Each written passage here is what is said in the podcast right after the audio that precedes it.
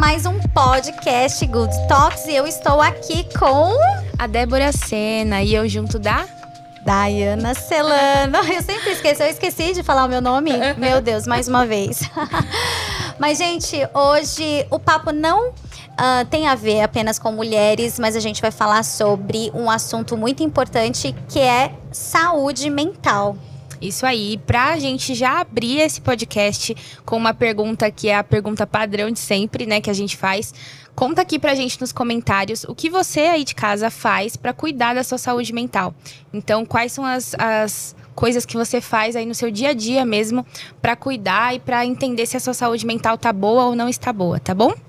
E nós estamos aqui com a Gisele Ventieri. Ela é psicóloga, mãe, esposa, tem tantas coisas, né? Tantos afazeres. Nos conte um pouco sobre sua especialização, sobre a uh, sua vida, como você encontrou também esse caminho de psicologia. Fala pra gente. Olá, pessoal. Sou a Gisele Ventieri uma honra para mim estar aqui com vocês. Para nós é uma honra recebê-la. A gente falar desse assunto tão gostoso, né, que já está comigo há quase 20 anos. Então eu agora no final do ano completo 14 anos de formada. Uau. Eu sei que eu tenho essa carinha de bebê, mas Então são 14 anos de formada, mais 5 anos de uh, faculdade e aquele um ano se preparando para conseguir entrar na faculdade. Então a gente está falando aí de bastante tempo. Eu sempre quis fazer psicologia, eu nunca tive dúvidas do curso que eu queria fazer. Uhum. Então, por isso que eu falo que a psicologia está andando comigo assim há bastante tempo. É, não era possível para mim ali na, na, nas condições, mas Deus abriu as portas que precisavam ser abertas e eu consegui estudar e e até legal, uma coisa que veio aqui na cabeça, nem, enfim, que eu fui a primeira pessoa da minha, da minha família a fazer faculdade, a minha família materna, né? Hum. Fui a, minha, a, primeira pessoa. E olha que a família é grande, são três irmãos que eu tem. E cada um, assim, cumpriu realmente, a, uhum. né, de uhum. se multiplicar, enfim. Eu fui a primeira pessoa da família e a minha mãe, ela se formou agora há um mês. Ah, que legal! Olha! Mas enfim, só contextualizando, né? E aí eu sou mãe da Lorena e Helena esposa do Wellington Ventieri, uhum. meu amado. Somos casados aí há 11 anos. Ah. Bastante tempo também.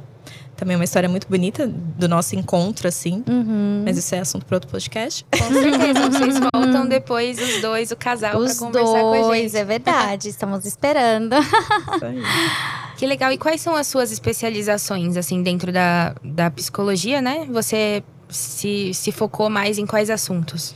Bom, eu atuo na clínica, efetivamente, né? Porque a psicologia ela tem várias possibilidades de atuação, hospitalar, é, é, dentro das empresas, enfim, é, é infinito. Eu atuo, atuo, de forma clínica mesmo, aquela história de vou a uma consulta com um psicólogo.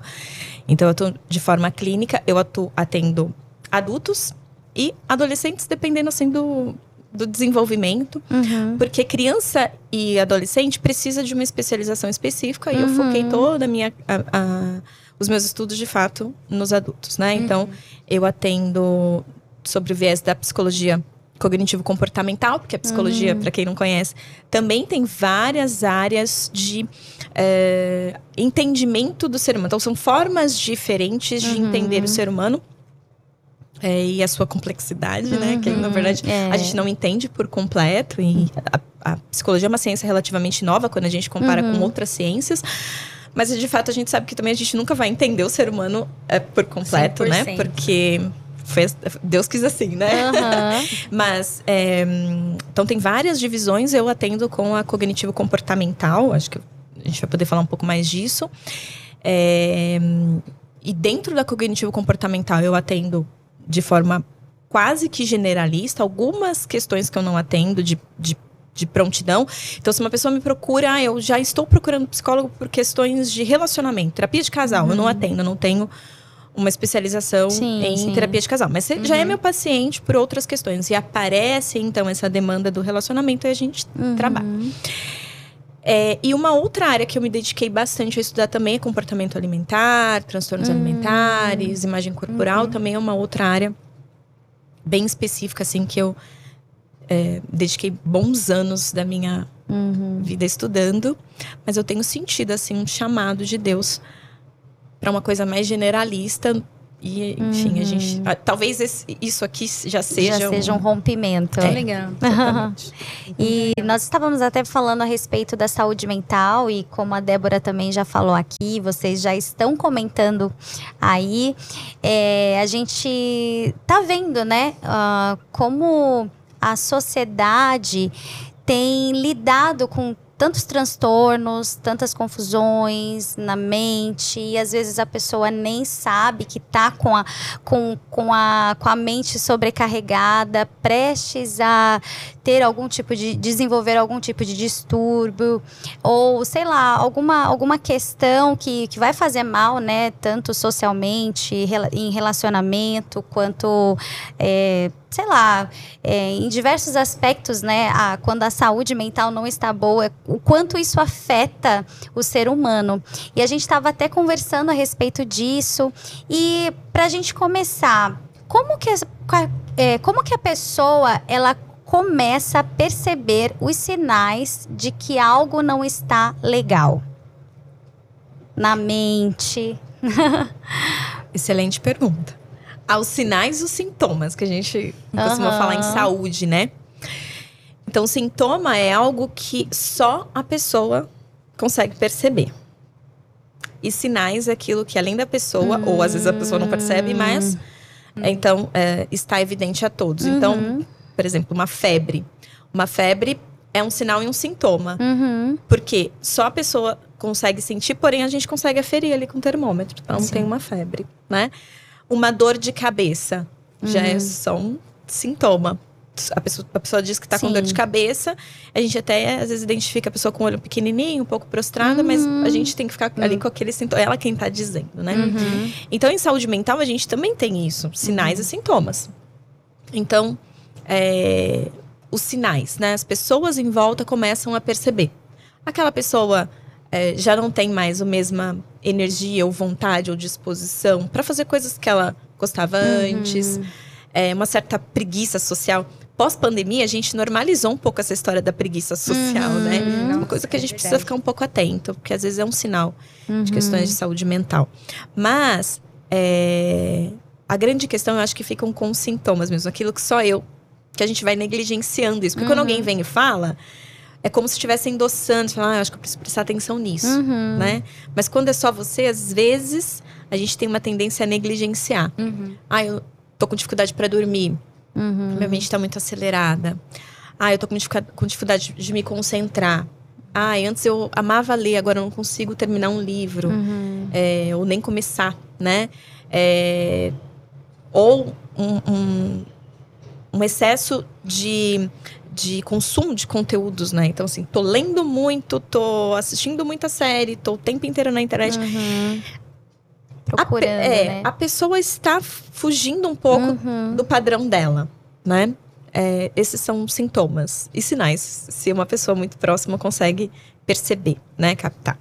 É, no geral, a pessoa percebe, mas ela tá negligenciando. Uhum. Ah, isso não é importante, preciso me preocupar com isso. Deixando O mês que vem eu resolvo isso, começo do ano eu resolvo isso. Não, esse ano eu vou começar, né? Esse ano eu vou me dedicar, esse ano eu vou ler, esse ano eu vou. Enfim, os, os sintomas e os sinais estão ali. Não vamos negligenciar. Uhum. É, até porque muitas vezes a gente acha, né, ah, isso aqui não vai dar em nada. É só um momento e vai passar. Só que aí quando a gente vê, vira uma bola de neve e aí não consegue sair daquela situação, né? E o que, que você acha que acarreta essa questão desse estresse na vida de uma pessoa? A gente vive a, sociedade do estresse, né? Na verdade, a gente vive, acho que são os hábitos de vida moderna, essa necessidade de tempo inteiro ser produtivo, essa necessidade de tempo inteiro atingir expectativas, essa necessidade de tempo inteiro ser, ter. né? Então, isso vai sobrecarregando. Então, tem muito meme na internet, mas se a gente parar para refletir, a gente está buscando isso, que é o quê? Acordar às 5 da manhã, fazer um devocional, fazer um exercício físico, arrumar a casa, ir trabalhar, voltar é, e dar conta, no caso de mães, por exemplo, uhum. dá conta das crianças e dá conta de ser esposa, e dá conta de ser amiga, enfim. A gente está o tempo inteiro querendo dar conta de tudo e consumindo uhum. muito conteúdo. É, não aprendemos a dizer não. Muitas vezes a gente tem aquela síndrome de boazinha, né? Uhum. A gente uhum. quer dizer sim para tudo e para todos.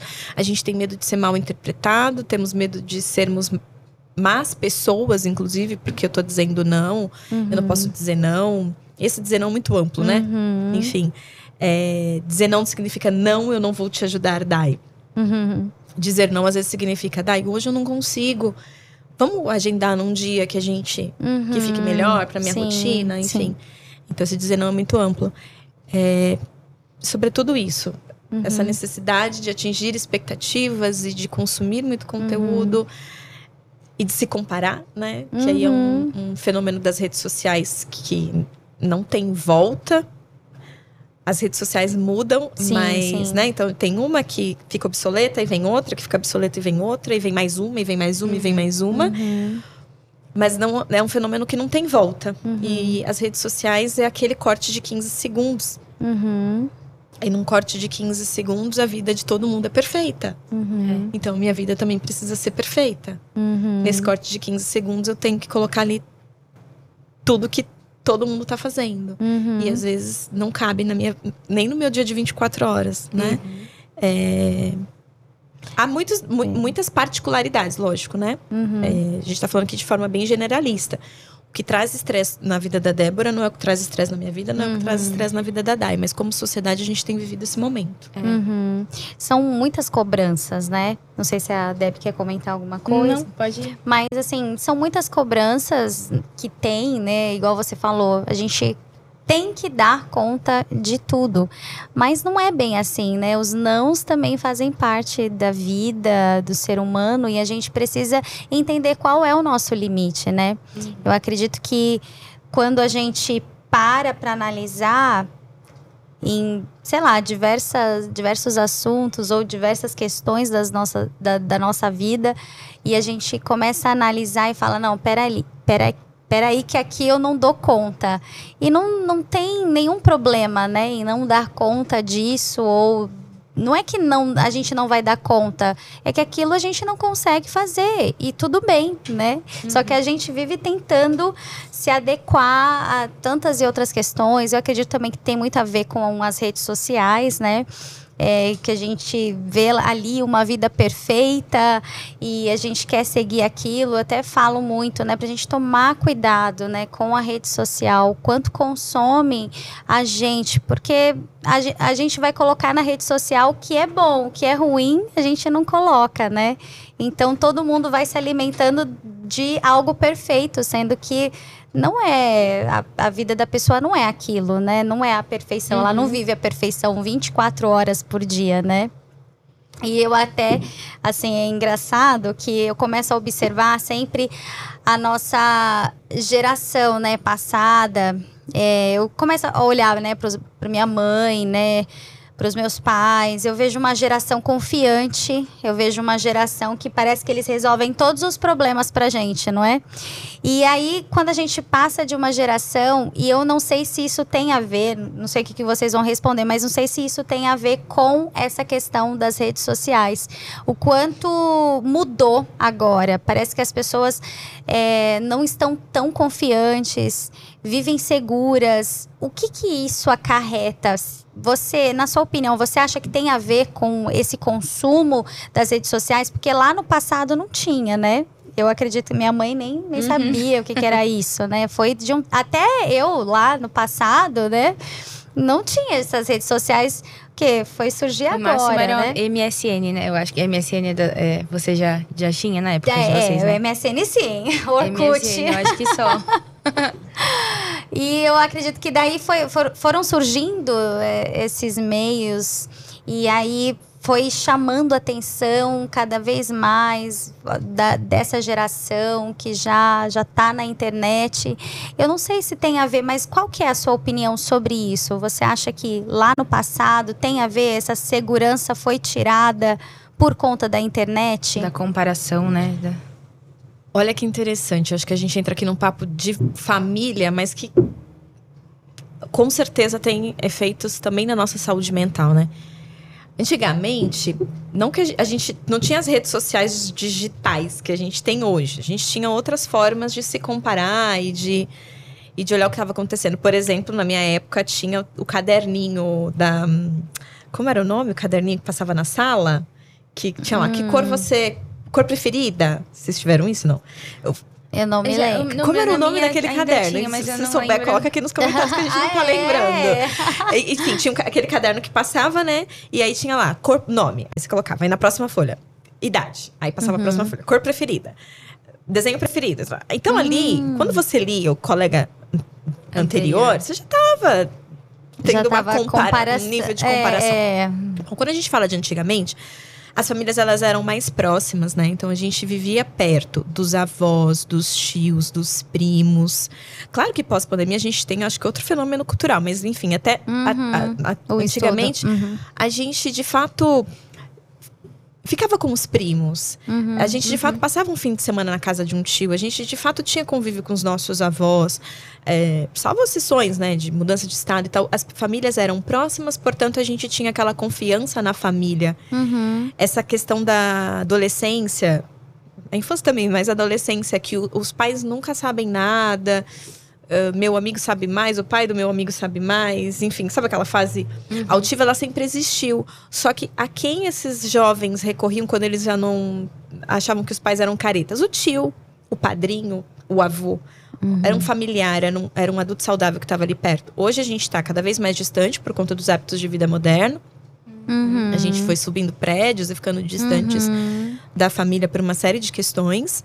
É, e aí a gente tem o fenômeno das redes sociais. Então hoje, a quem eu me comparo? Ao uhum. indivíduo da rede social. Que aí já tem uma realidade financeira completamente diferente da minha família, que já tem um contexto cultural completamente Sim. diferente da minha família, que tem uma questão religiosa completamente diferente da minha família.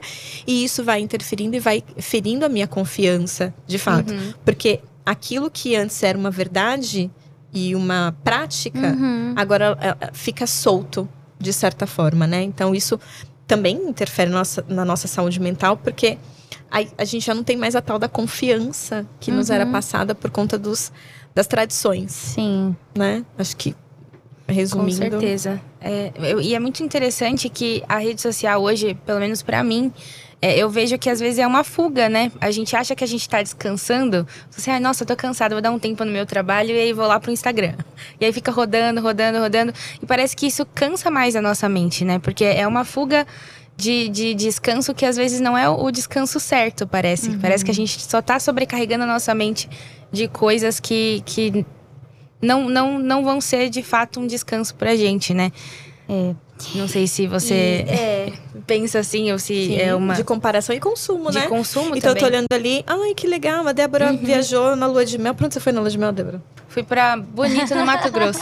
que legal. A Débora foi pra Bonito, no Mato Grosso. Nossa, eu nunca fui pra Bonito. Nossa, que legal. A Dai tá tá se mudando. Nossa, que legal. É, gente, no contexto de e... momento, né? De mudança. Enfim, é, nossa, que... e aí você são microinformações que vão atacando a nossa necessidade uhum. de consumo, a nossa necessidade de comparação e, e, essa necessidade de sempre se colocar num lugar que, que nunca tá bom, né? Uhum. É a tal da, da uhum. murmuração, né? É. Uhum. E aí a gente entra naquela questão do agradecimento, é, é, da ingratidão, né? O quanto nós somos ingratos, a gente tem né, tantas coisas ao nosso redor que a gente precisa aprender a valorizar, só que a gente se distancia muitas vezes dessas, né, da nossa família, falando, a gente está nesse papo de família, às vezes a gente está lá com a nossa família reunida e de repente tem um celular ali que fala mais alto e o quanto isso é, destrói, né? afeta né? o relacionamento da, da própria família, dos filhos,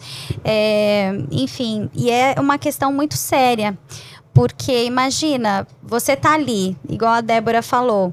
Às vezes a gente acha que vai descansar e não é um descanso, aquilo traz mais estresse, né? Eu mesma assim, eu a melhor coisa que eu fiz na minha vida é quando chegar em, quando eu chego em casa e deixo assim, sabe, num lugar bem longe o celular, onde eu não consiga ver porque acaba desestressando. Eu tô ali, tô com a minha família.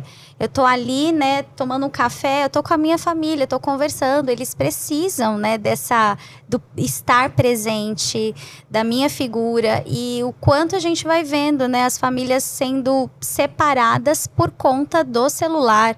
Não é nem a gente está falando de família, mas também você vai num, sei lá, num restaurante, os amigos também, uhum. as pessoas estão se separando. E aquilo eu acredito que é uma das formas, isso, né, que a gente está falando, é uma forma de um, sei lá, eu acho que a pessoa vai, vai, vai se enchendo de estresse que ela não se dá conta. E daqui a pouco ela ela nem sabe por que ela tá tão estressada. Porque não desliga, porque não, não tem outros papos, não, não, não interagem com outras formas, com outras realidades, né? É.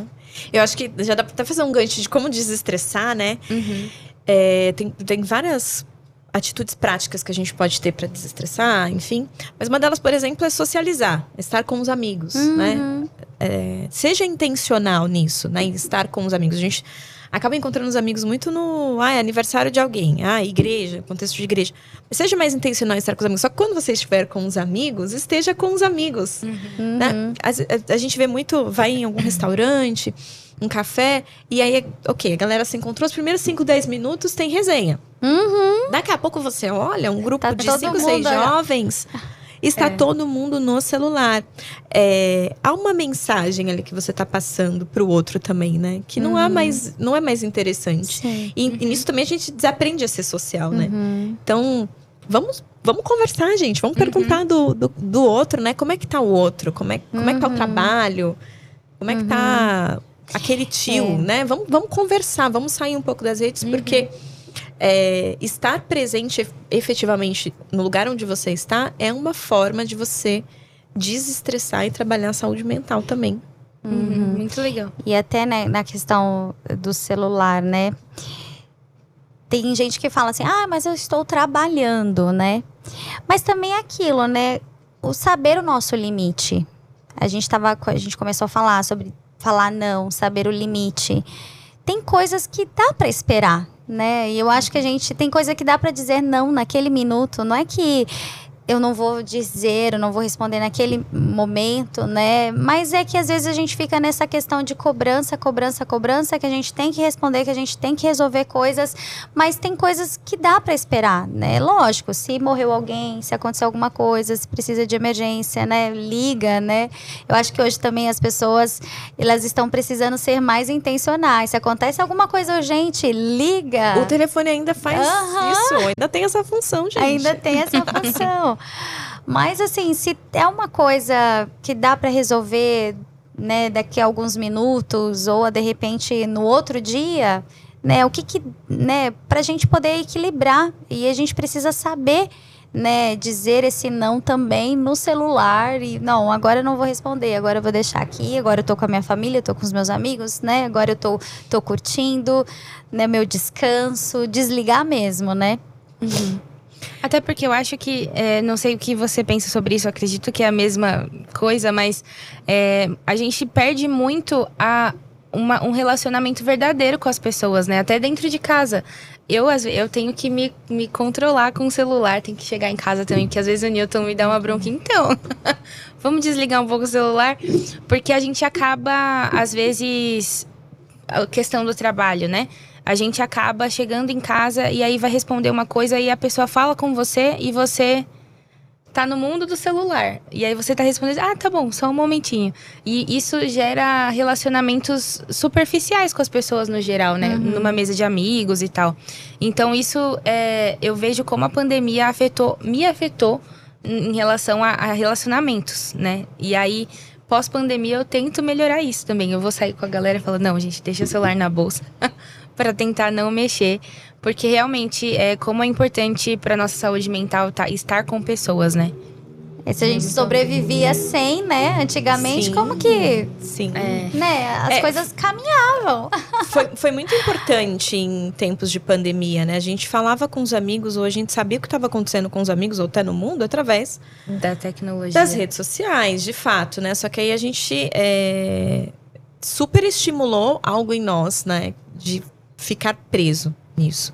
Então a gente precisa é, observar os sinais, né? Tô ficando muito tempo, tem lá sempre, né? Os especialistas em falta tem lá no celular aquele modo que você vê quanto tempo tu tá investindo, né, no celular e nas redes sociais.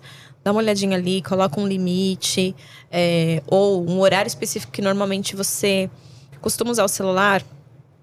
Seja intencional e não usar o celular, né? uhum. né? Então, é, eu tava esperando a Dai aqui, aí entrei ali e uhum. dei uma olhadinha nas redes sociais. Ok, mas e aí, à noite? Eu costumava muito fazer isso, como uma forma de escape. Enquanto eu fazia as meninas dormirem, né? Que às vezes é colo interminável e chacoalho uhum. e tal. E em algum momento, quando eles já, elas já estavam assim, sonolentas, mas não aceitavam ainda o berço, estava eu lá com o celular, uma na mão, outra no celular. Então, deixa eu fazer alguma coisa de útil na minha vida. Tô vendo aqui. Mas estava o quê? Super estimulando a minha mente com coisas desnecessárias, né? Uhum. Então, agora, é, já há um tempo, né? Eu não faço isso. Então, eu sou mais intencional ou em realmente estar ali com elas, prestar atenção nelas, ou estar alinhando meus pensamentos, ou estar ali fazendo uma oração, né? Estar ali é, entendendo algumas coisas que eu só consigo entender quando eu estou em solitude, né? Com aquele uhum. momento comigo mesmo, enfim. Então há momentos que às vezes a gente, ah, não estou fazendo nada, não tem nada demais, então eu estar aqui. Não, mas às vezes tem sim. Uhum. Às vezes tem alguma coisa demais, né? E o mundo da maternidade, por exemplo, fazendo um parênteses. Nossa, esse mundo é o mundo da comparação infinito, né? Uhum. Porque o meu desfraudou com tantos meses, o meu andou com tantos meses, o meu falou com tantos meses. Não, porque o meu já pega assim, o meu já pega no lápis. Não, porque o meu já sabe mas tem alguma coisa errada comigo, né? Então, uhum. assim, em, to, em, to, em todas as áreas tem a comparação. Então, a gente precisa cuidar uhum. muito disso. Aprender a dizer não também nesse sentido. É, não, eu não preciso estar nas uhum. redes sociais o tempo inteiro. Eu posso usar isso de uma forma mais intencional. E não necessariamente intencional do tipo, ai, ah, não vou na, ficar na rede social, mas eu vou ouvir um podcast. Às vezes nem isso. Não, fica sozinho, em uhum. silêncio, um uhum. pouquinho. Às vezes é dizer, muito saber importante. dizer o não para nós mesmos, né? Tipo, não, você não precisa disso agora. Uhum. Uma pergunta que eu queria fazer é em relação à ansiedade. É, a gente vive em São Paulo, então é aquela correria 24 horas por dia, né? Uhum. É como saber é, até que ponto a ansiedade está sendo prejudicial para a mente? Por exemplo, é, você entendeu a pergunta? Não sei se ficou. Acho que sim. Vou respondendo Até... e a gente vai vendo Beleza. se, se tá alinhando, né? Tá pegando o calcanhar de, de Aquiles aqui, né? a ansiedade também me pega, né? E é, acho que é interessante a gente reconhecer. Acho que o primeiro passo para cura é, é, reconhecer que existe um problema, uhum. né? É, a ansiedade, ela não é de todo ruim. A ansiedade é, é o que nos traz aquele fôlego de vida no sentido uhum. de vou fazer acontecer, vou correr, ah, eu quero fazer faculdade, eu não tenho condições, mas eu vou atrás de uma bolsa, uhum. eu vou, vai dar uhum. certo. Eu vou, se eu não for, Deus não vai me abençoar. Não é assim Sim. Então, é, esse, é, essa vontade de fazer as coisas acontecer e tal, não é de todo ruim, né? Uhum. Quando que a ansiedade começa a ser um problema? Quando é, o meu foco está todo, totalmente naquilo. Né? Quando meu foco está totalmente naquilo, quando eu começo a colocar expectativa, é, é, função em coisas que não tem aquela função, aí começa a ter um problema, né? Eu não estou dormindo. Tem todo um contexto. Eu não estou dormindo porque eu estou com muitas dívidas. Como que eu vou dizer para um pai de família que tem aluguel para pagar, que tem, né, comida pra, que ele precisa cuidar da saúde mental e dormir? Então tem coisas assim que realmente a gente resolve em outra esfera, uhum. né? É, então tem que saber fazer essa divisão, assim, né? Do que, que é essa ansiedade que ela é saudável, que ela me coloca em ação. Uhum. Então, eu quero trabalhar, vou fazer um curso, vou, né? Começa a ir atrás Seria e colocar um estímulo bom, né? É aquele estímulo, aquilo uhum. que me uhum. coloca em ação. Isso é, isso é muito importante. A ansiedade que me coloca em ação, ela é positiva. Uhum. É que eu não gosto muito de usar o termo positivo e negativo em saúde mental, mas a ansiedade que me coloca em ação, ela é benéfica, ela é bem-vinda, ela é necessária, uhum. né? A ansiedade por uma questão é, grave como essa, como que eu citei, né, de desemprego, às vezes de uma saúde muito, uma doença muito grave, enfim, é, vou confiar em Deus, vou confiar na provisão, mas de certa forma não tem como a mente não se ocupar uhum. com aquilo, a uhum. mente não se preocupar com aquilo. E tem aquela ansiedade nessa necessidade de atender as expectativas, uhum. de ser, de acontecer, que não está nessa esfera do essencial. Uhum. Né? Então aí aí a gente começa a ter um alerta, né? E até tem a, a não sei, né? Me corrija mas uma ansiedade que negativa, né? Aquela ansiedade que te move a pensar que algo vai dar errado e você já começa a sofrer, o negócio nem aconteceu, não aconteceu nada e você já começa a sofrer porque você acha que vai acontecer uma coisa super ruim. Você sabe que você não vai passar na prova, né? A gente está na época dos ENEMs, né, e vestibulares, e aí o quanto isso atrapalha. Eu falo isso porque me atrapalhou muito assim na época de, de estudo, não agora, graças a Deus que eu também estou na faculdade agora, mas lá atrás, assim, no passado, eu lembro, assim, que teve uma época da minha vida que eu travei por conta dessa ansiedade, porque eu, eu, eu já tinha para mim que eu não iria bem nas provas e que pronto. E aquilo se tornava uma verdade que eu travava. Eu ficava assim, sem saber o que fazer. Eu, eu, eu me travava. Então, assim, lógico, a gente está falando sobre estudos, mas existem várias coisas, né? Quando dá um diagnóstico de, de, de, de doença na família ou enfim, são tantas e outras coisas e a gente vai, sei lá, alimentando uma ansiedade negativa. Não sei se isso faz parte dessa ansiedade. Um medo, né? É. é você, você trouxe uma coisa interessante que eu ia falando, mas me perdi no raciocínio, que é quando a ansiedade te coloca em movimento, é uma ansiedade bem-vinda. Quando uhum. a ansiedade te paralisa, uhum. aí é quando a gente começa a ter um problema. Uhum. É quando a gente começa a adoecer. Do ponto de vista de saúde mental, né? Então, é, a base da ansiedade é o medo. Uhum. É o medo de não dar conta, é o medo de não conseguir, é o medo de não passar, uhum. é o medo de não atender expectativa, né? É, é, o medo de não progredir, é o medo de não prosperar, enfim, o medo é a base dessa uhum. ansiedade, né? É, e aí ela, ela, te paralisa. E ela coloca a sua mente no modo looping tão infinito, assim, né? a, a pensar de forma tão criativa do, de, do ponto de vista negativo que a, a sua mente não para um minuto, ela não descansa um minuto, trazendo os piores cenários possíveis, uhum. as coisas mais catastróficas possíveis. Uhum. E sempre muito personalizado, né? Uhum. A coisa mais catastrófica e mais absurda do mundo vai acontecer comigo. comigo. É, é.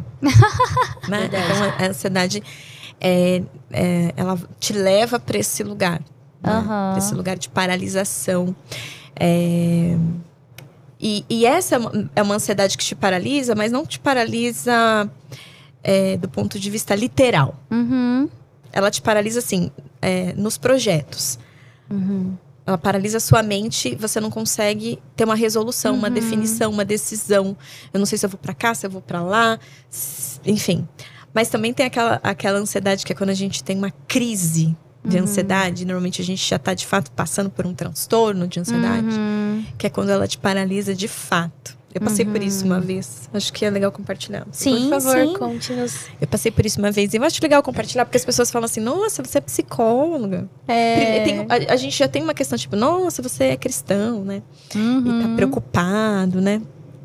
Lança sobre ele todas as suas preocupações, uhum. né? Mas também tem esse preconceito do essa visão das pessoas do nossa, você é psicóloga e você teve ansiedade. Uhum. Então, dois pontos. O primeiro ponto é que eu estava é, de fato bem longe da atuação clínica, né? Então eu sou formada há 14 anos, atendi assim que me formei e fiz uma pausa. Uhum. Eu fiz uma pausa porque eu achei que psicologia Ai, que bom que eu pude ter um curso universitário, me abriu muitas portas, me levou para lugares que eu não conseguiria sem uma formação universitária, mas eu achei que não era para mim no sentido porque eu não conseguia pagar minhas contas, uhum. sendo psicóloga. Eu não tô conseguindo pagar minhas contas, então uhum. não dá. E aí eu fui seguir outros caminhos, uhum. né? Deus abriu uma porta muito boa para mim assim, e em determinado momento, eu comecei a confiar muito nos carros e nos cavalos, né? hum. né? E aí eu fechei essa porta com as minhas próprias mãos, uhum. né? Uma vez a pastora que, que me pastoreava na igreja anterior, ela falou, num contexto pessoal, um contexto dela mesma, ela disse: é muito perigoso fechar uma porta que Deus abre. Uhum. Aí eu consegui fazer isso, né? Fui lá e fechei com as minhas próprias mãos uma porta Olha. que Deus abriu. E tem coisa que a gente vive que é plano de Deus, tem coisa que a gente vive que é permissão de Deus. É. Uhum. Que é diferente, né? Sim, tá sim. permitindo que você uhum. quis ir por aí, ok. Uhum. Até que ele vem dar o livramento, né? Uhum. E aí eu tava ali por alguns anos vivendo isso, assim, né? Na minha própria uhum. força, querendo conquistar algumas coisas e e, e numa atividade insana em busca de algumas, alguns reconhecimentos, enfim. É, não vou entrar em detalhes, acho que acho que todo mundo consegue, de certa forma, pegar o que eu tô falando e, e aplicar assim, né? E aí eu tava nesse processo Uhum. e as coisas não estavam dando certo, todo mundo via menos eu. Hum. E as coisas não estavam dando certo, todo mundo via menos eu.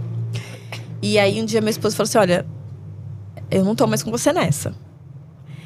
Meu esposo falando pra mim, ele tava vendo menos eu. Eu falei, você não vai acreditar, mas eu vou acreditar até o fim. Até que chegou aquele momento que eu comecei a, a de fato perceber assim: não, não tá dando certo. Isso aqui não tá dando certo. E aí, é, isso foi em 2016, finalzinho de 2016, comecinho de 2017. Até tem a história do livro, mas depois eu vou falar do livro. É, e aí, em 2017, eu tive uma crise de ansiedade. Resumindo, o que é uma crise de ansiedade? Eu achei que eu tava infartando. Faltava o ar, né? Os meus batimentos ficaram, no meu entendimento, completamente desorganizados. Eu tô infartando, tô infartando, me faltava o ar, eu deitei no chão de um dia de calor, como hoje, hoje tá calor, né? Eu deitava no chão e falava, tá faltando ar, tá faltando ar. E meu marido abriu a janela, mas a janela tá aberta, mas tá faltando ar. E ele ficou abanando assim, né? Mas eu não tô sentindo ar, eu não tô respirando, eu tô sufocando. E aí corremos pro hospital, eu tô tendo um infarto. E aí, quando chega no hospital, faz a triagem e tal, né? Vê lá pressão, batimentos e tal. E aí não me deram a pulseirinha de emergência. Deram a pulseirinha normal. Eu já comecei a ficar brava. Aham. né? Porque eu tô infartando, né? Preciso da pulseirinha de emergência. Bom, mas enfim, fiz um eletro e tal. E conclusão, aquilo era uma crise de ansiedade. Então a crise de ansiedade, ela faz isso.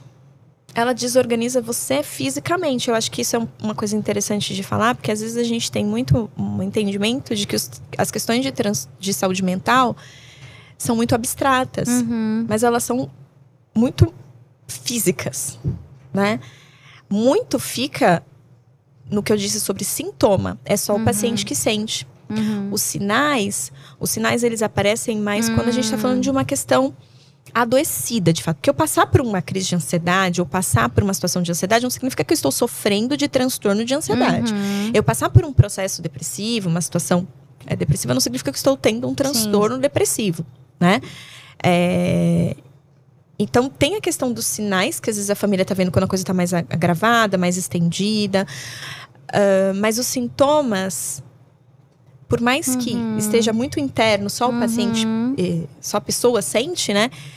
É, é muito fisiológico também. Então, esse comando da minha mente de que eu estou em perigo, de que as coisas não estão dando certo, de que eu não vou conseguir, de que eu não vou alcançar, disparou em mim Uhum. comandos fisiológicos que de fato dá uma descompassada né, no- Uhum. nos batimentos cardíacos, mas não é, é, fisiológico. Eu não tenho um problema no Hum. coração, eu não tenho um problema de arritmia, eu não tenho um problema respiratório, eu não tenho um problema cardíaco ou respiratório. Mas a- aquele momento de descontrole Uhum. fez com que eu tivesse esses sintomas momentâneos. O né? corpo sente, né? O O, que a mente sente. tá. O corpo sente. Uau. E se você for conversar com um clínico geral que atende em, em pronto-socorro, Uhum. todos os dias ele atende Ah, muitos casos.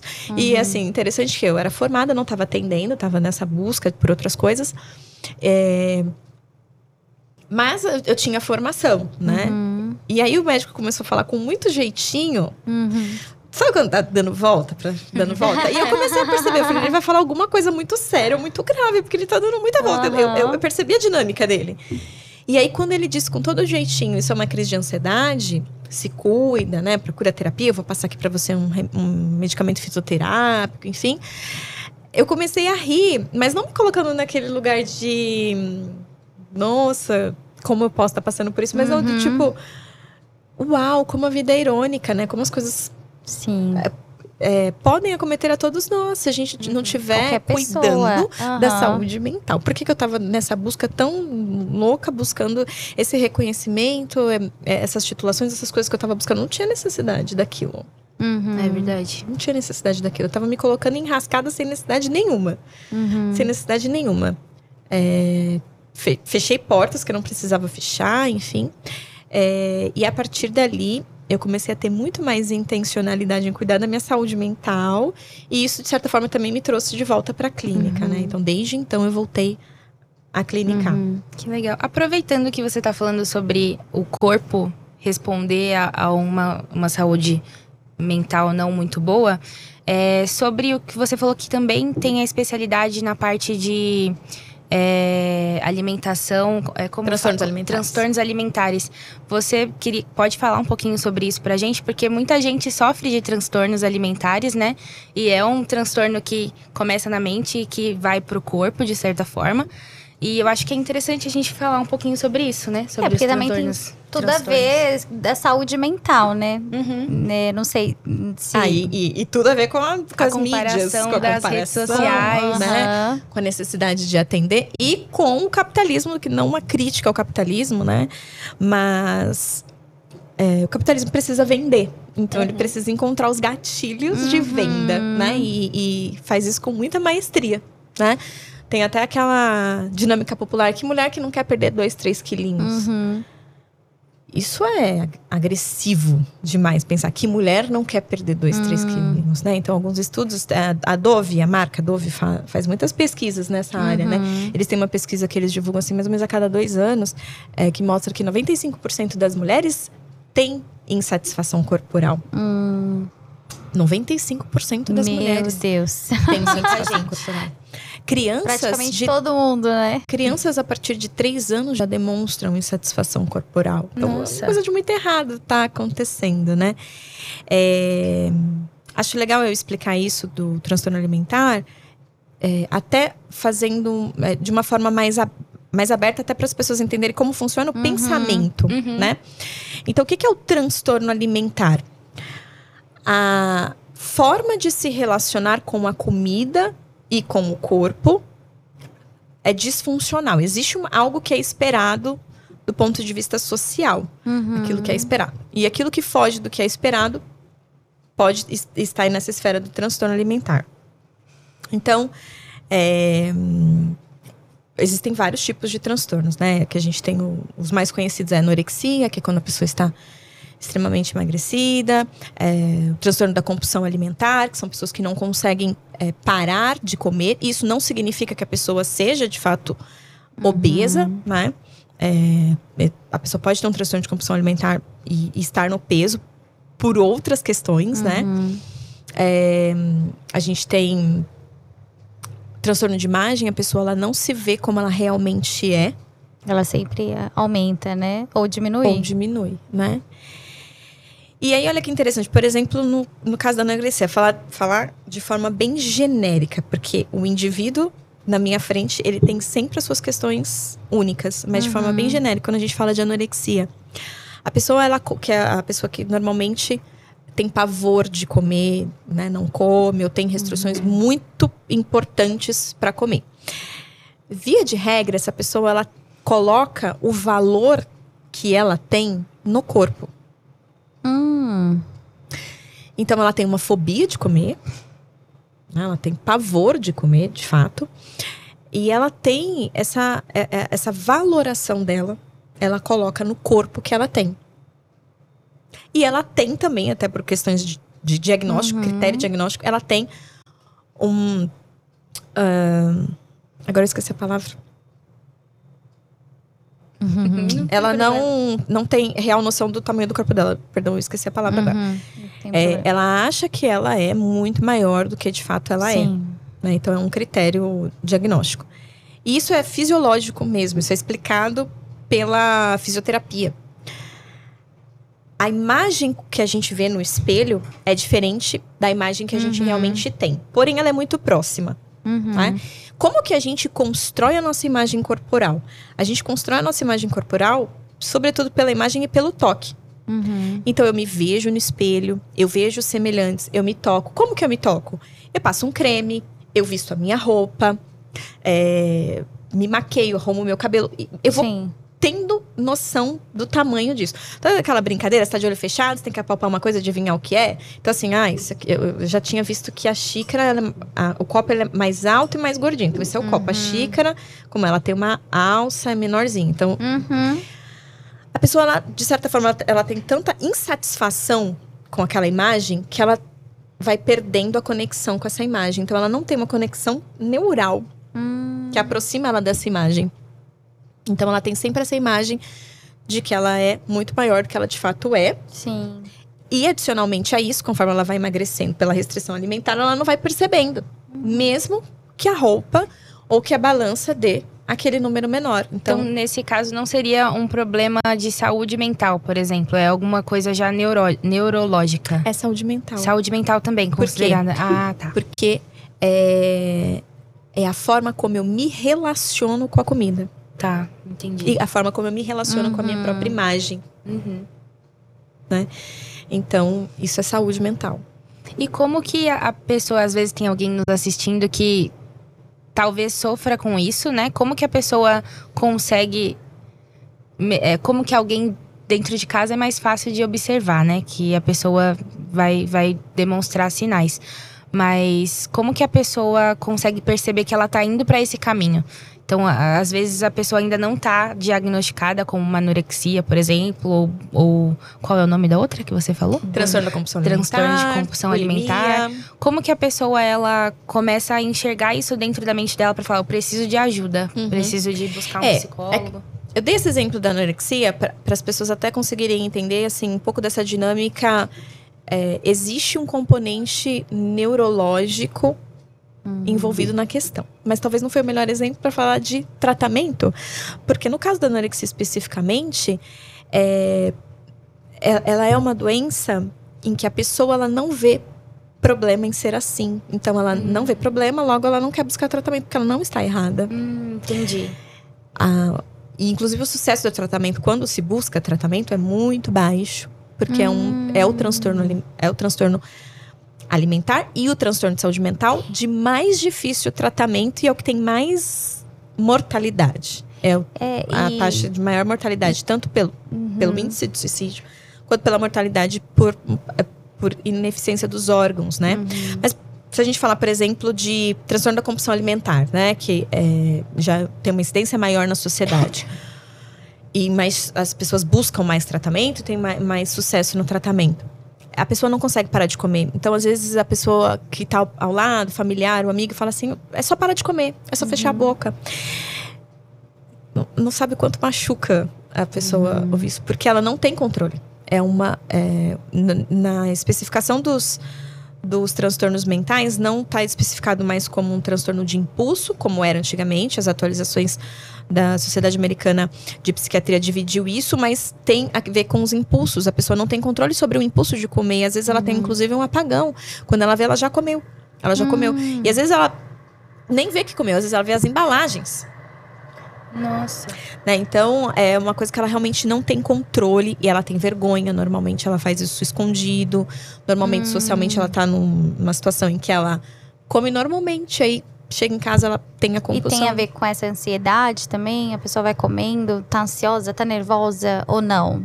Aí já não, não Ela cabe. pode ter o componente ansioso envolvido. Inclusive, é, transtorno da compulsão alimentar tem muita ansiedade como comorbidade. A gente diz assim, tem um... É, porque tem muita gente que fala, ai, tô nervosa, caio na comida. Tô. Isso. Aí, não necessariamente ela tem um transtorno desse tipo, do que ela não consegue parar e tal. Mas a ansiedade, ela faz com que a gente tenha gatilhos para tentar aliviar essa ansi- ansiedade. A gente tenha mecanismos para tentar aliviar essa ansiedade, né? É, então, como que eu posso aliviar minha ansiedade? Tem as, a- as formas funcionais e as disfuncionais, né? E as pessoas vão muito para as formas disfuncionais. Que é o quê? Comer demais, gastar demais, beber demais, comportamentos ilícitos de uma série de, de pontos, né? Beber, comprar, assim, tem muito. Muito. A pessoa bebe todos os dias, mas não é beber de cair no bar. Ela chega em casa, ela abre um vinho. Uhum. Não é normal a pessoa tomar um vinho, Sim. ainda que não seja a garrafa toda, ainda que seja uma ou duas taças, todos os dias. Já tem um Uhum. Descontrole tem ali né? Então, esses são, sina são sinais e sintomas, né? Você tá gastando demais, você tá com- né, é, consumindo é, ou comida, pode ser até uma comida específica, né? Uhum. Ah, eu abro o iFood e vou sempre nesse daqui. É, os streamings da vida, né? Passa lá o final de semana inteiro, Uhum. todo final de semana, o feriado possível ali, consumindo seriados, Uhum. enfim, né? É seriado que fala, gente? É, É, sério, né? seriado, né? É uma forma da pessoa aliviar a ansiedade. Sim. Não é a forma saudável, porque ela tá Uhum. normalmente arrumando um outro problema. né? Porque essa pessoa tem ansiedade por uma série de questões. E aí ela recorre aos gastos, agora ela tem um problema financeiro. É, e aí ela recorre à bebida, agora ela tem um problema Uhum. duplo de saúde Sim, mental, isso. que é o alcoolismo, né? Então ela tem, recorre a drogas, não preciso nem dizer, né? Enfim. Uhum. Então ela tá Qualquer um tipo problema. de vício é ruim, é prejudicial. De alguma forma, o nosso corpo ele vai sentir. E até Deus, né, ele fala contra, né, na Bíblia fala contra o vício, mas quando fala sobre o vício, a primeira coisa que vem na nossa mente, né, a respeito de se embriagar, né, bebidas alcoólicas e tudo mais, mas a gente precisa também ver às vezes a gente tem um vício de chocolate que a gente não consegue se controlar e aquilo acaba se tornando um vício, né? Prejudicial, você está comendo muito doce, né? Tem tantos outros tipos de vício que a gente precisa parar para pensar, mas peraí, será que o meu corpo, né? Porque ah, a gente vê desde de, de como surgiu né, o universo, quando Deus nos formou. Ele formou o homem para que a gente pudesse controlar, para que o homem pudesse controlar as coisas e não as coisas nos controlar.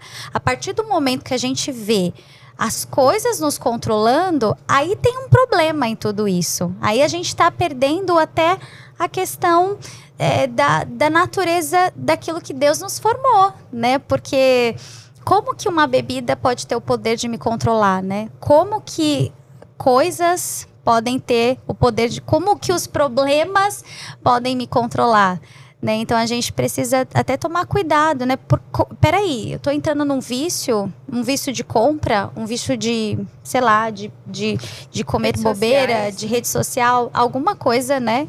É o domínio próprio, né? tá alguma coisa tá errada. E ah, aí a partir do momento, né, que a gente descobriu, né, que a gente tá doente, que alguma coisa tá errada, existem transtornos, ansiedades e tudo mais. É, como que funciona esse tratamento? Como que eu peço ajuda ou como que como que vocês trabalham, né, para o desenrolar para que exista uma cura? Né, a gente precisa romper com, é, com isso de que a gente não pode ter ajuda, que a gente precisa lutar sozinho. Só que, na verdade, a gente precisa né, estar em comunhão, correr, buscar até mesmo algo mais técnico, né, é, profissionais, para que possam te aconselhar e, e buscar um tratamento. Acho importante também é, desmistificar a necessidade do tratamento, seja psicológico ou psiquiátrico, né?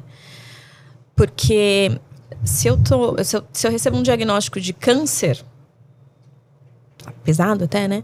Mas eu Precisa. vou procurar um especialista. Uhum. Eu continuo crendo no Deus que cura Sim. e eu faço a minha parte, Uhum. né? Eu continuo acreditando que na, no próximo exame, no, no próximo é, PET scan lá, Uhum. vai estar ok. Eu, continuo, eu recebo um diagnóstico de um mioma, Uhum. Uhum. eu vou procurar uma- uma- um cirurgião, Sim, sim. ainda crendo que na hora da cirurgia não vão achar nada. Uhum. Mas se precisar, eu vou passar por aquele Sim. processo. Eu quebro o braço, eu não fico esperando, né, o osso colar sozinho, ah, Uhum. os mais prudentes, né? eu vou até o médico e coloco o gesso. Então, assim, eu estou com uma questão de saúde mental. Eu continuo crendo no Deus que cura, que domina os meus pensamentos, que tem uma identidade para mim, mas eu também posso procurar ajuda, tanto de psicólogo quanto de psiquiatra. A pessoa ela pode se curar de depressão de ans- Sim. ou ansiedade sem fazer nada. Uhum.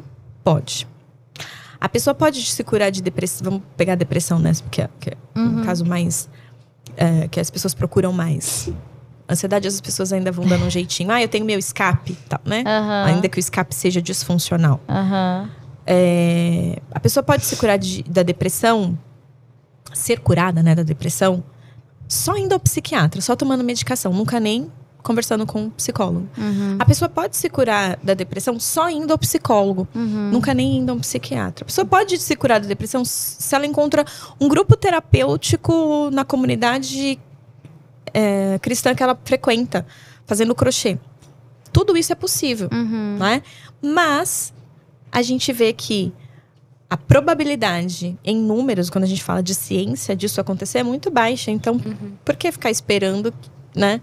Que a coisa se agrave se eu posso buscar a excelência, Uhum. que é tratamento com psicólogo, se necessário, tratamento com psiquiatra, e exercício físico, e socializar, e ter um grupo terapêutico, e Uhum. me fortalecer na minha espiritualidade. Né? Uhum. Inclusive, é, os estudos, né, é, sem colocar ponto da religião, os estudos colocam que as pessoas que são espiritual, espirituais, que focam na sua espiritualidade, independente da sua religião, Uhum. elas têm mais sucesso no tratamento da depressão. Uhum. É, há um outro guideline, um outro estudo Uhum. de depressão que coloca sobre o exercício da gratidão. Olha que interessante. né? Olha. Uhum. que três meses a pessoa não faz. Não, pegam grupos com transtorno de depressão, dividem essas pessoas em grupos, né? E aí, essa vai fazer esse tratamento, essa vai fazer esse tratamento, essa vai fazer tratamento nenhum. Então, lá, tratamento nenhum, tratamento só com terapia e tratamento só com exercício da gratidão. Todos os dias, anotar, escrever três coisas pela qual é grato naquele dia. Em três meses, há melhoras de sintomas de depressão. Ah. Então, assim, é possível? É possível, mas por que, que então eu não uno tudo e não tenho um resultado excelente? Uhum. Né?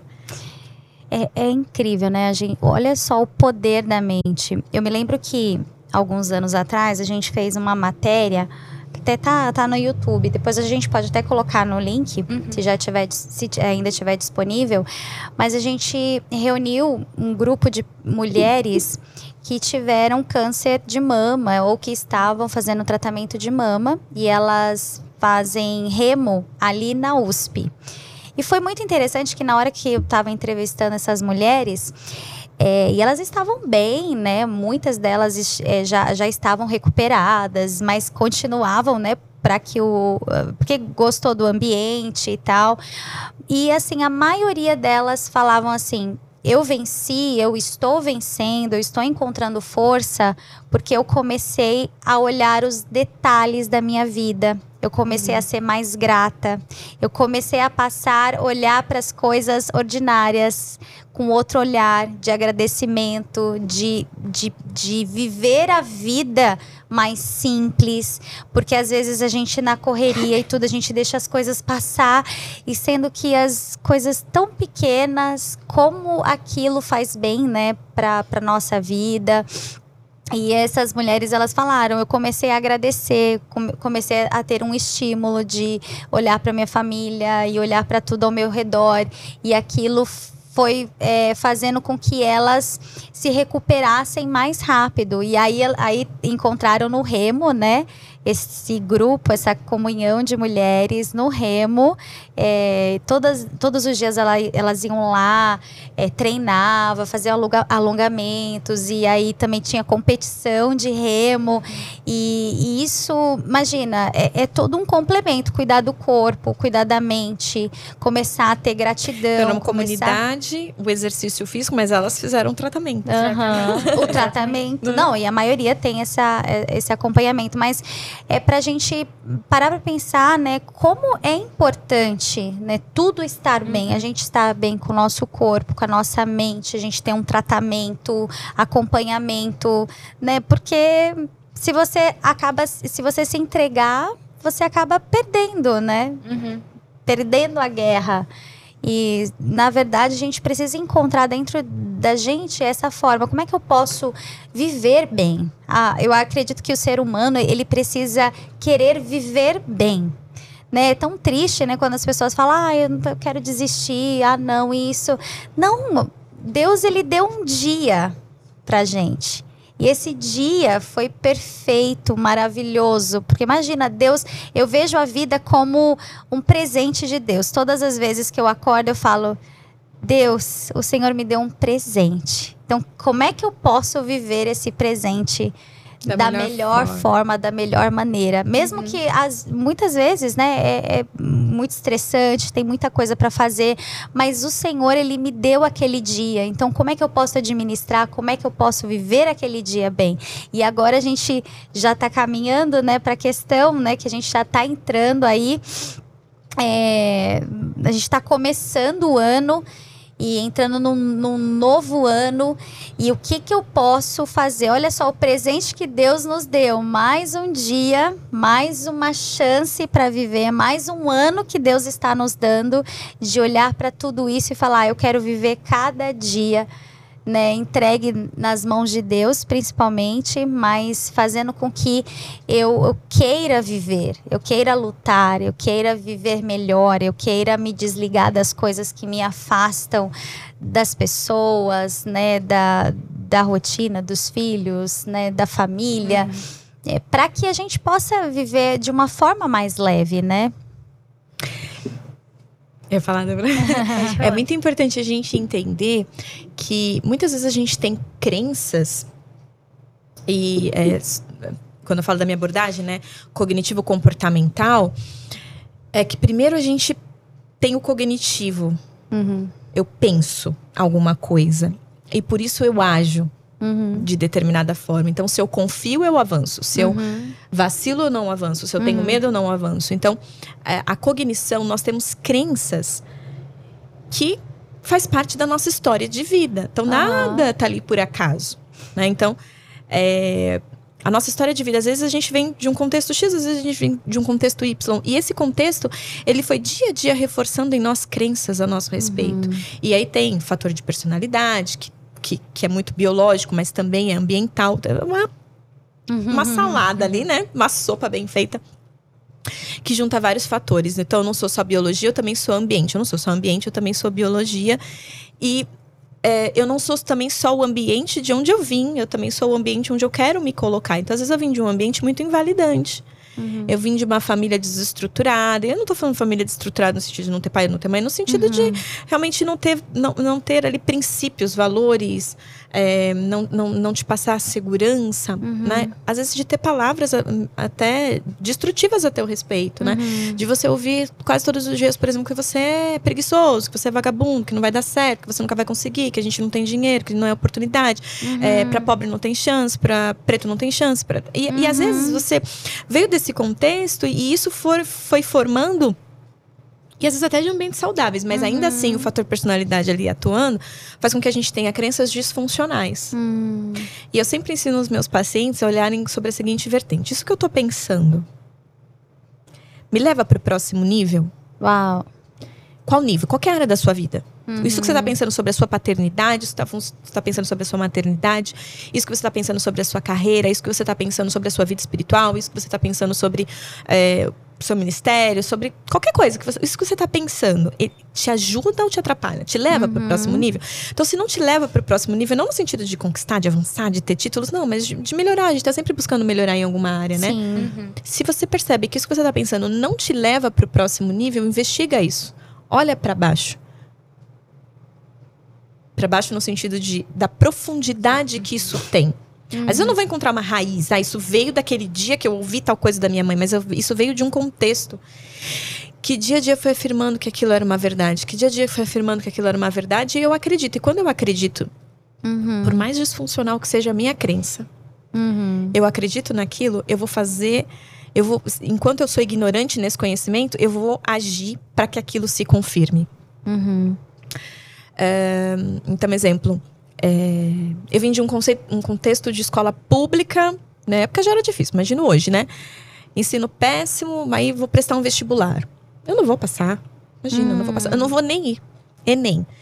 É, eu, eu não vi, alguém comentou comigo, não sei se é verdade, mas se não for, acho que o exemplo uhum, também uhum, uhum. vale, que teve um nível de abstenção muito grande esse ano. As pessoas não foram, um nível muito alto de pessoas ah, é, que não, não foram. É, não sei, eu não vi isso numa notícia, uma pessoa que comentou, então não constei a fonte. Mas ainda que não seja. É, pensar, uma pessoa se inscreve e não vai? Hum. Será que não passa? Tem as dificuldades físicas, né? De, de, de locomoção. Às vezes choveu na cidade de São Paulo, que é o, é o caos aqui, né? O que, que aconteceu no dia, enfim. Mas as, quantas não pode ser essa crença de que eu não vou conseguir, eu não vou passar, não vou ter uma boa nota ainda que eu tenho, vou fazer o que com isso? Uhum. Né? Então, isso que você está pensando te ajuda para o próximo nível? Não. Então, olha um pouquinho de onde isso vem, como você pode atuar de forma intencional para ressignificar Sim. isso.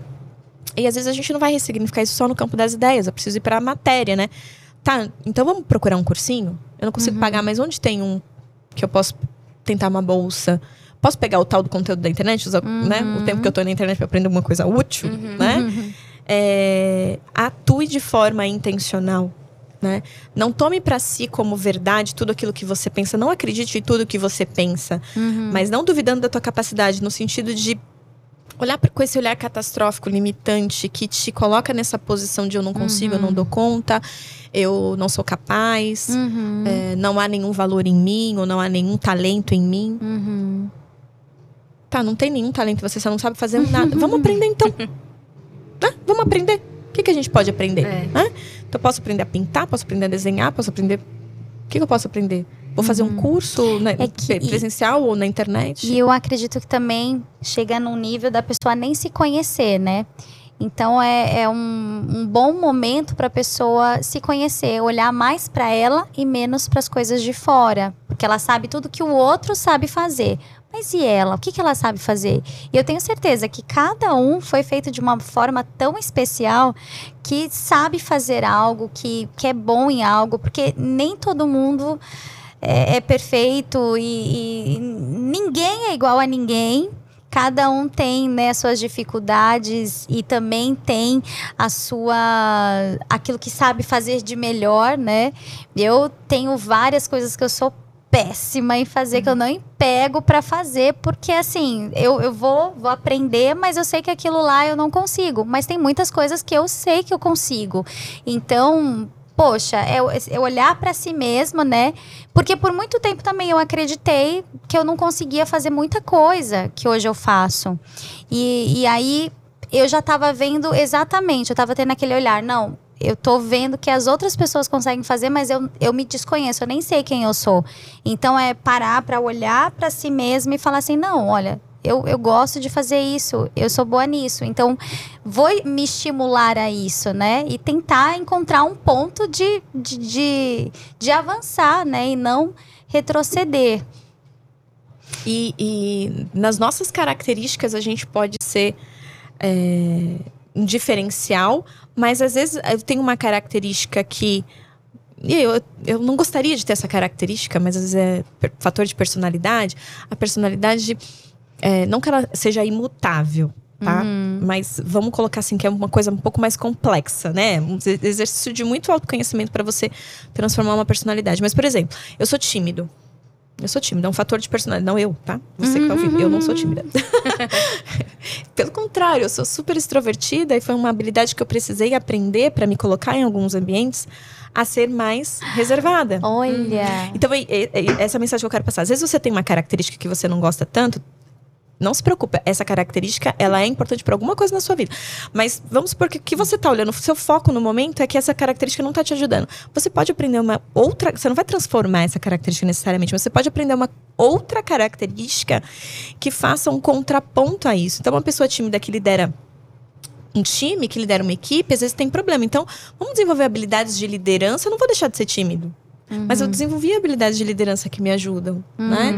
Ah, eu sou uma pessoa muito hum, é, autêntica, muito. Tá, o fato de você ser autêntico não significa que você precisa sair falando tudo que você pensa. A gente não fala tudo que a gente pensa. Não só, não só do ponto de vista de opinião, mas também no dia a dia. Eu não falo pra minha criança tudo que eu penso. Eu não falo pro meu marido tudo que eu penso Sim, sim. né? Então, pre- eu preciso desenvolver essas habilidades. E a gente pode desenvolver essas habilidades. Como que a gente pode desenvolver essas habilidades? Muito autoconhecimento, terapia ajuda.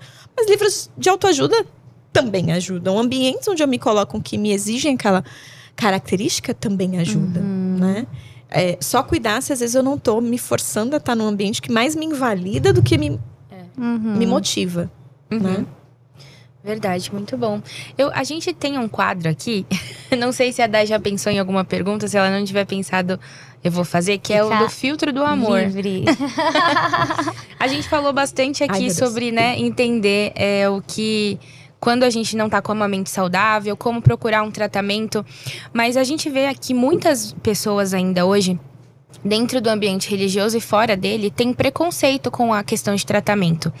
E às vezes, é, tem uma pessoa dentro de casa que tá, tá passando por uma depressão ou passando por algum algum problema mental que já tá gravando e essa pessoa não tá enxergando isso e você que tá nos assistindo, às vezes não sabe como lidar com isso e às vezes tem até um preconceito de levar essa pessoa para um psicólogo. Então, passando pelo filtro do amor, como você orientaria essas pessoas que têm tem, tem alguém da família ou algum amigo próximo que tá passando por uma depressão ou por algo que tá afetando muito aquela pessoa mentalmente. Com o filtro do amor, como que essa pessoa que tem dificuldade de, de ver a importância também de levar alguém para um tratamento, como ela atuar com aquela pessoa, né? Como ela vai chegar naquela pessoa e falar, olha, vamos conversar, eu preciso cuidar de você. Como que essa pessoa precisa, é, sem, sem machucar esse próximo, levar ao entendimento de que ela precisa ser passar por um tratamento. Não sei se ficou No claro. filtro do amor? Com o filtro do amor. Querida, você que tá ouvindo isso, que tem uma pessoa que tá adoecida aí, né? Na sua família, na sua casa, marca a sua terapia. Escuta isso com todo amor. Brincadeiras à parte.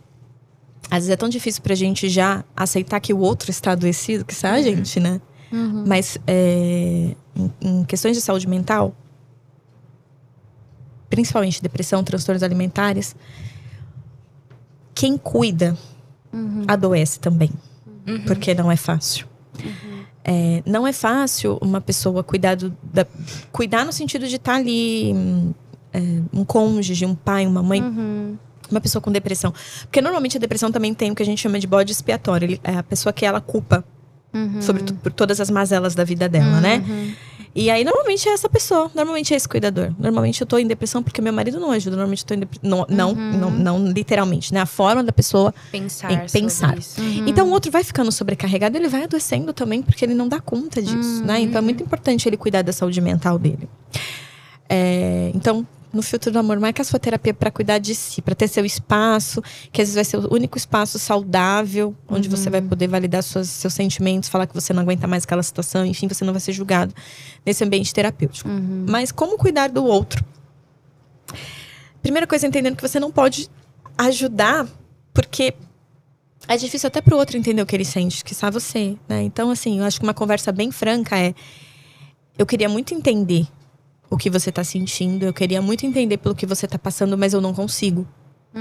Mas eu sei que você precisa de ajuda. Então eu vou com você, vamos marcar. E marca. Não espera a pessoa marcar. Não fala pra pessoa, você tem que marcar. Senta com ela, né? Pega ali o cartão de saúde dela, né? Se ela tem um plano de saúde. Marca com ela ali. Vamos agora procurar o seu psicólogo. Vamos agora procurar o seu psiquiatra. Sim, vamos agora. sim. Eu vou com você na consulta. Eu vou me organizar e vou com você na consulta. Se você quiser que eu entre, eu entro. Se você não quiser que eu não entre, eu fico ali na porta. Mas eu tô segurando a sua mão, né? É, a pessoa não tem plano de saúde. Enfim, a gente sabe que saúde, no geral, já é difícil na rede pública. Saúde mental é mais difícil ainda, né? Em alguns contextos, né?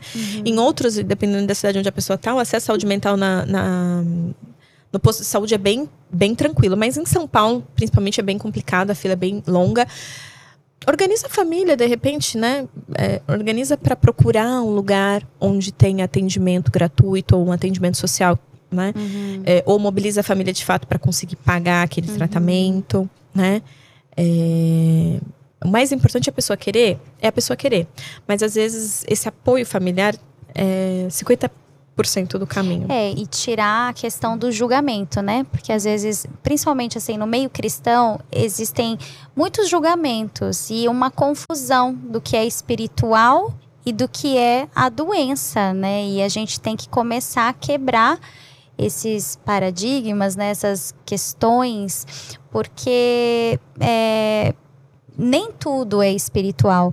E para quem não tem, né, é a espiritualidade, quem não acredita é, ou quem não, não compactua da nossa fé, tem aquela questão de ir para para de pensar assim, não, eu sou forte, eu preciso ser forte o tempo todo e aquilo acaba se tornando uma frustração de procurar uma ajuda.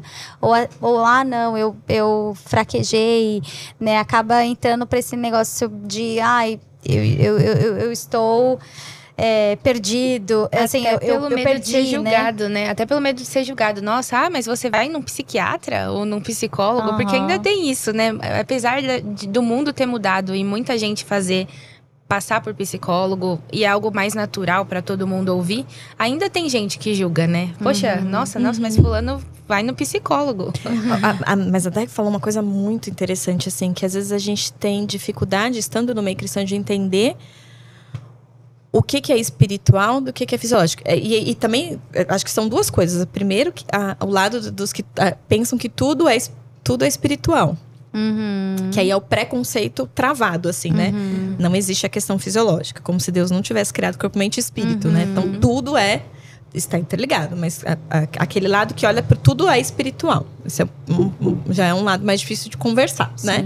E tem também aquele lado que isso é espiritual ou isso é emocional? Como diferenciar, né? É, nem sempre a gente vai conseguir diferenciar. Mas quando eu com- comecei falando lá no- na, na minha fala que Deus tem me chamado para uma coisa generalista, eu ainda estou tentando entender. Ele tem me chamado para levar a saúde mental de forma mais acessível, mais ampla. Ele tem falado para mim assim que ele quer curar as mentes para alcançar os corações. Uau. Então, é, o sentimento, é, a gente fala coração, uma forma né, é, figurativa, porque o coração ele não sente nada, né, ele só bombeia sangue. A emoção é uma produção da própria mente. Mas as emoções, elas são produzidas a partir dos meus pensamentos. E os meus pensamentos têm a ver com as minhas crenças. E as minhas crenças têm a ver com a minha história de vida. Então, às vezes, você está num contexto de fazer terapia, ou buscar um grupo terapêutico, ou um livro de terapia, às vezes, né? Não é. Não substitui fazer terapia de forma nenhuma, mas às vezes ajuda você a se organizar, é, organizar sua mente, organizar seus pensamentos. É, quantos benefícios a gente não tem se a nossa mente estiver organizada para entender individualmente a pessoa, individualmente ela vai entender o que, que é espiritual e o que, que é emocional. Uhum. E a gente pode sofrer das emoções. Porque a gente tem as nossas crenças e as nossas vivências, Uhum. né? É, Vou dar um exemplo até na área de transtornos alimentares, assim. Uma pessoa que tem transtorno de compulsão alimentar sempre teve dificuldade com a comida desde pequena. E aí ela começou a escutar daquela avó gordofóbica dela que ela nunca ia arrumar um namorado. Você nunca vai arrumar um namorado, ninguém nunca vai gostar de você porque você é gordinha. Ninguém gosta de gordinho, ninguém, né? E- Aí vem, aí vem aquela tia no Natal e aperta a sua barriga. Vem aquela outra tia e pergunta: cadê o namoradinho? Você vai crescendo. Às vezes você nem cresceu ainda, estão perguntando isso tem 12, 13 anos, né? Enfim, não sabe quanto, co- como tá violentando, violentando a infância e, e a imagem corporal e tal. E aí essa pessoa, ela começa a acreditar que ela, de fato, não vai conseguir nunca namorar é, em- por conta do corpo, mas outras crenças que ela foi afirmando conforme ela foi ouvindo isso. Essas afirmações foram sendo verdade para ela e o contexto foi acontecendo. Ela se fecha para o mundo, ela realmente não namora e aquilo se torna uma verdade, ela aceita aquilo e ela tá nesse contexto. Uhum. Percebe? Ela tá nesse contexto. Então, como que é, o coração, né? Como as emoções vão ser tratadas se ela não tratar primeiro as crenças, entender Sim. que isso tem um contexto, entender que isso foi verdade na vida dela, verdade, porque o ambiente dela afirmou isso. Dei um exemplo assim que veio rapidamente na minha cabeça, Uhum. coisas que eu já, já tra- tratei muito, mas tem muita coisa disso. Então, às vezes, a- a- o ambiente, a personalidade, tudo aquilo que formou suas crenças, formam seus pensamentos. Nenhum pensamento é aleatório. Uhum. Eu pensei tal coisa. Esse pensamento ele não é aleatório. Esse pensamento ele tem uma raiz profunda. Eu costumo dizer que é a ponta do iceberg. O pensamento é a ponta do iceberg.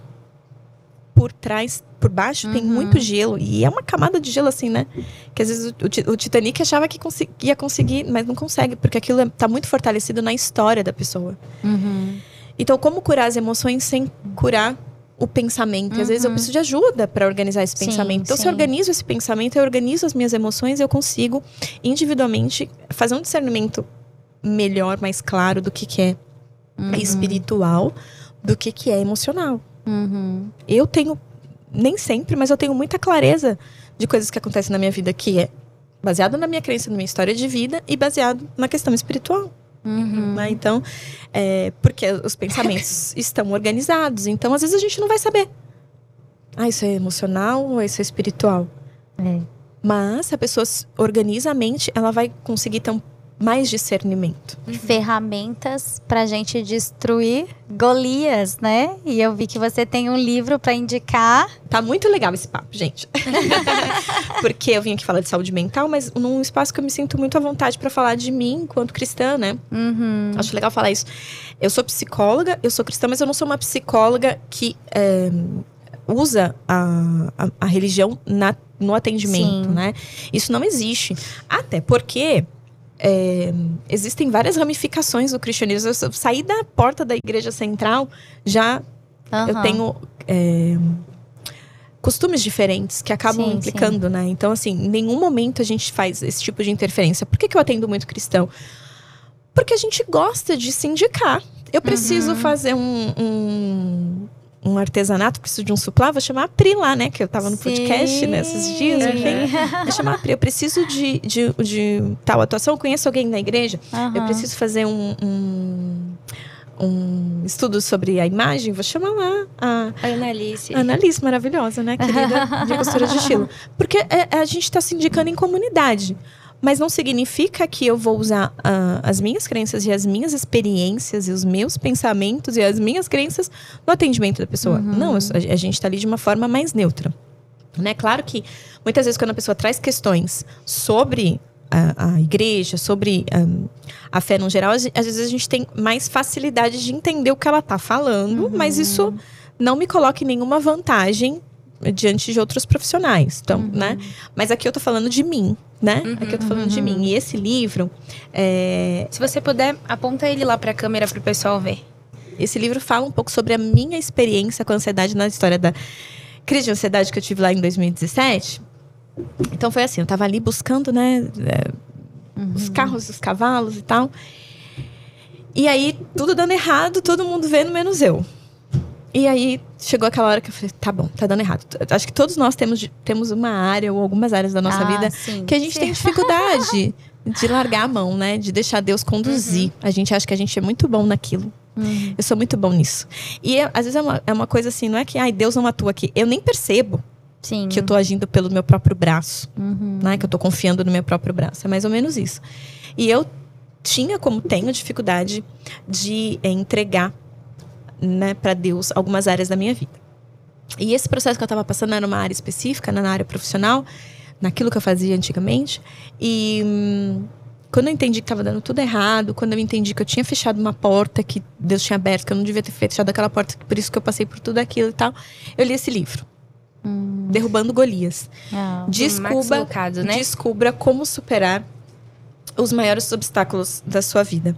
E tem uma frase aqui em, em um capítulo que diz assim: o primeiro pensamento da manhã e o último pensamento da noite. O Golias entra na sua vida e rouba a sua alegria. Uau. Então, É sei lá qual, qual Golias que as pessoas estão enfrentando, né? Seja uma pessoa que ela não consegue agradar, seja contas que ela não consegue pagar, seja algo que ela não consegue conquistar, seja uma doença, enfim.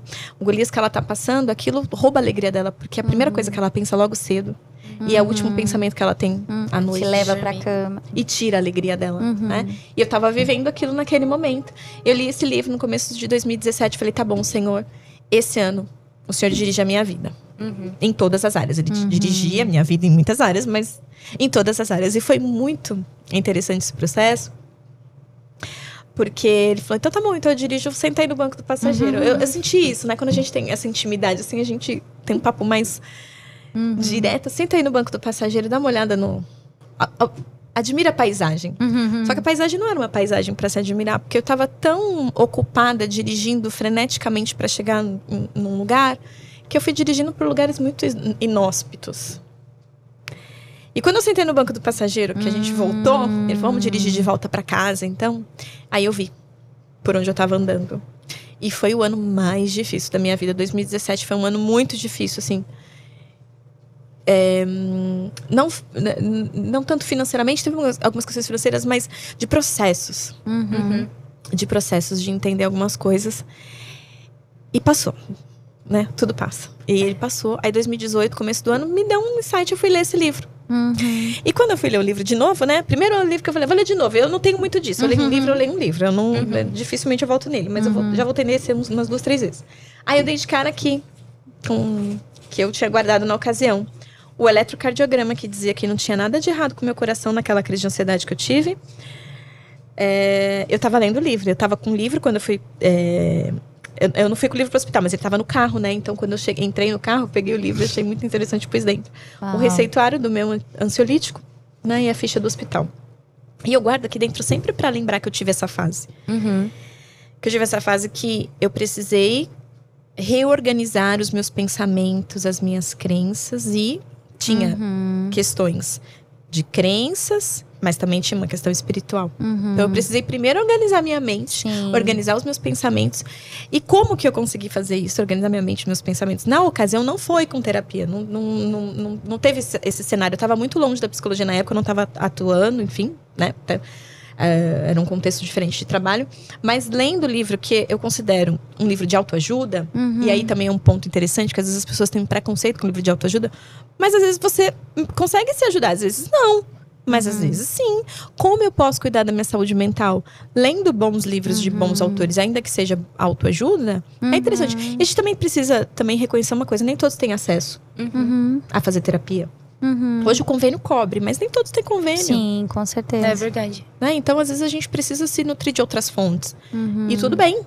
Né? E nem todo mundo precisa de terapia. Também queria colocar isso aqui. As pessoas falam, ah, todo mundo precisa de terapia. Não, terapia faz bem para todo mundo. Uhum. Mas nem todo mundo vai precisar Sim. de terapia. E tudo bem. Uhum. Né? Às vezes a gente consegue se nutrir. De... Mas se você precisar, não existe. E se você tiver o recurso, não uhum. existe. Né? É mais uma coisa que você pode Uhum. Agregar em busca da sua saúde mental, da sua saúde emocional e até da sua saúde espiritual, porque você alinha seus pensamentos. Uhum. E quando seus pensamentos estão alinhados, você consegue ter clareza das coisas, né? Então, esse livro me trouxe muita clareza naquele momento de luta, de dificuldade. Uhum. É, e aí, em 2018, eu pude ver, nossa, quanta coisa passei em 2017. Foi a partir de 2018 que eu realmente, assim, tive um, um uma alavancagem na clínica. Uhum. E aquilo que me tirou da clínica quando eu me formei, falei, ah, não vou ganhar dinheiro com isso, não pago minhas contas. Esse não, não, não é um problema. Claro, uhum. recomeçar exigiu de mim muita resiliência e muito ajuste. Eu precisei ajustar muitas coisas, uhum. mas meus uhum. pensamentos estavam alinhados. Então, tudo aquilo que eu precisei reajustar, até no meu estilo de vida, eu estava disposta. Uhum. para poder recomeçar, claro, Sim. né? Numa outra fase da vida, enfim, meu esposo né, provedor conseguir ali é, me ajudar em casa, mas é, eu pude viver, né? Uhum. Começando meio que de novo do zero, não do zero, uhum. porque tinha ali toda a bagagem, toda a experiência, curso que eu já tinha feito no caminho, mas recomeçar a partir de 2018. Uhum. Então esse livro foi muito importante para mim naquele momento. Né? Então fica Ótima aí, tá indicação. por dificuldades. Ele faz um todo livro é um paradoxo com a história de Davi, né? Então e, e é muito interessante também que ele uhum. coloca aqui que Davi é, foi tudo aquilo, né? Derrubou Golias e tal. Mas ele também foi assassino, também Pô. foi, né? Também teve seus pontos de, Vários. De, de, erro ali. E ele fala também no livro que às vezes vai ter um mais na sua história, vai ter um porém na sua história, vai ter um uhum. apesar na sua história. E ainda assim, Deus vai uhum. te usar, apesar do mas, uhum. do porém, né? Porque é por ele, não por nós, né? E é sempre um, um recomeço, né? É só entregar tudo nas mãos daquele que pode né, nos ajudar, nos orientar. Eu gosto muito daquela, a gente está falando né, sobre tomar todo o controle. E às vezes a gente se encontra né, nesse ambiente de querer controlar tudo, e quando você vê que realmente não dá conta, aí você se desespera. Mas por quê? Você está querendo dar conta de tudo isso sozinho. Só que Deus é um Deus que ele fala: me dá todo o seu fardo, né? É, é, lança, a gente precisa lançar sobre Deus toda a nossa ansiedade, todo o nosso fardo, porque fica mais leve, né? E eu gosto muito também da frase do Isaac, que ele sempre fala: no profundo, né? Quando a gente é levado para desafios, esse lugar de profundidade, de intensidade, no profundo, a gente não controla, a gente confia, né? Porque se a gente procurar controlar tudo, a gente não vai dar conta. Então a gente tem que confiar, né, primeiramente em Deus, né, e, e confiar de que tudo está caminhando né, da forma como o Senhor quer, né? E eu, eu sempre coloco isso na minha fé, né, de, de cristã, de que o Senhor ele é o nosso controle. Ele, ele, ele é, o no, é o que controla toda a nossa vida. Então, quando eu derramo para ele toda a minha ansiedade, todas as minhas frustrações, todos as, as minhas, os meus desafios, eu consigo encontrar um lugar seguro, um porto seguro que vai me, me dar um alívio, um alívio, uma tranquilidade. Até mesmo nos encontros também, né, Dé?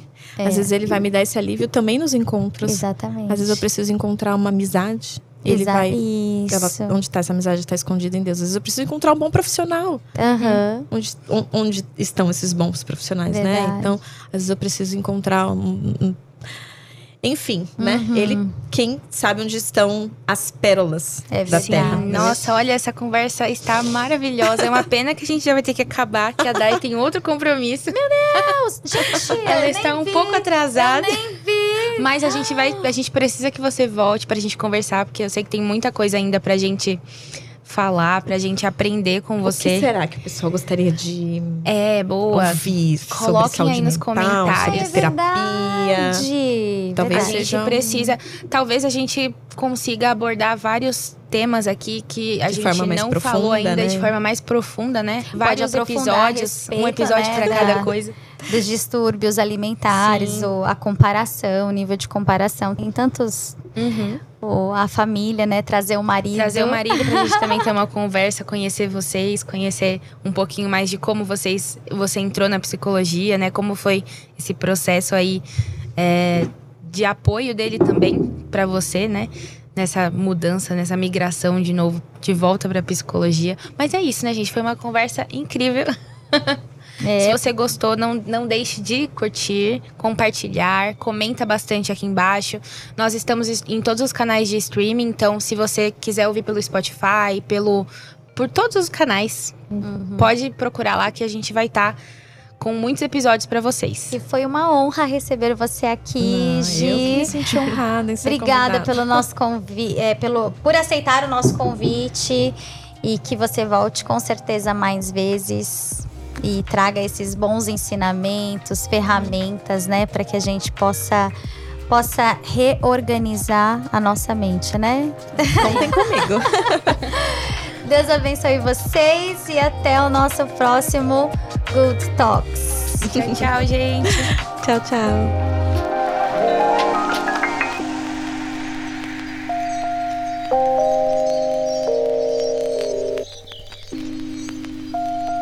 Thank